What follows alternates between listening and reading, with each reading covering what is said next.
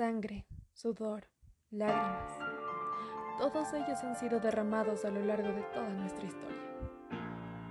Hace 200 años, lo que actualmente conocemos como Ecuador y América Latina permanecían bajo el yugo español.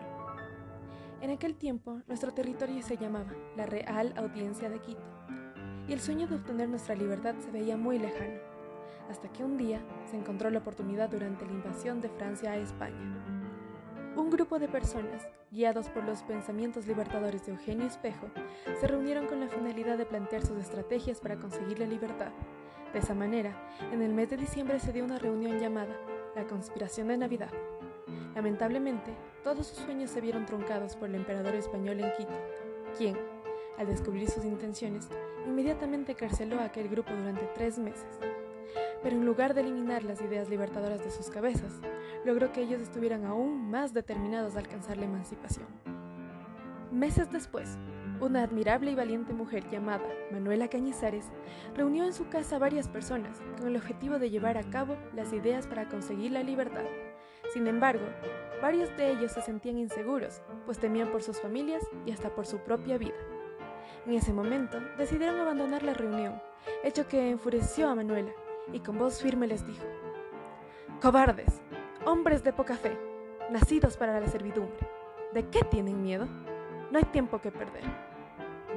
Afortunadamente, momentos después, recibieron la noticia de que estaban siendo apoyados por los militares, por lo cual no tenían razón para temer. De esta manera, el representante de los reyes de España, el conde Ruiz de Castilla, fue encarcelado e informado de que ya no sería más gobernador. Finalmente, el 10 de agosto de 1809, Quito amaneció libre, demostrando con banderas rojas y blancas su tan ansiada libertad. Desafortunadamente, este acontecimiento no duró mucho. El 2 de agosto de 1810, los próceres de la independencia fueron arrestados y asesinados por las tropas españolas, quienes volvieron a tomar el poder. Pero toda su lucha no sería en vano.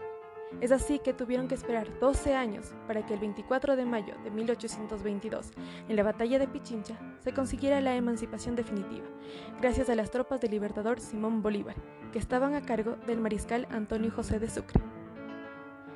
Todos estos sucesos han marcado nuestra historia, no solo a nivel nacional, sino que también a nivel latinoamericano. Quito, al ser la primera ciudad en enfrentar a los españoles, obtuvo el nombre de Quito Luz de América.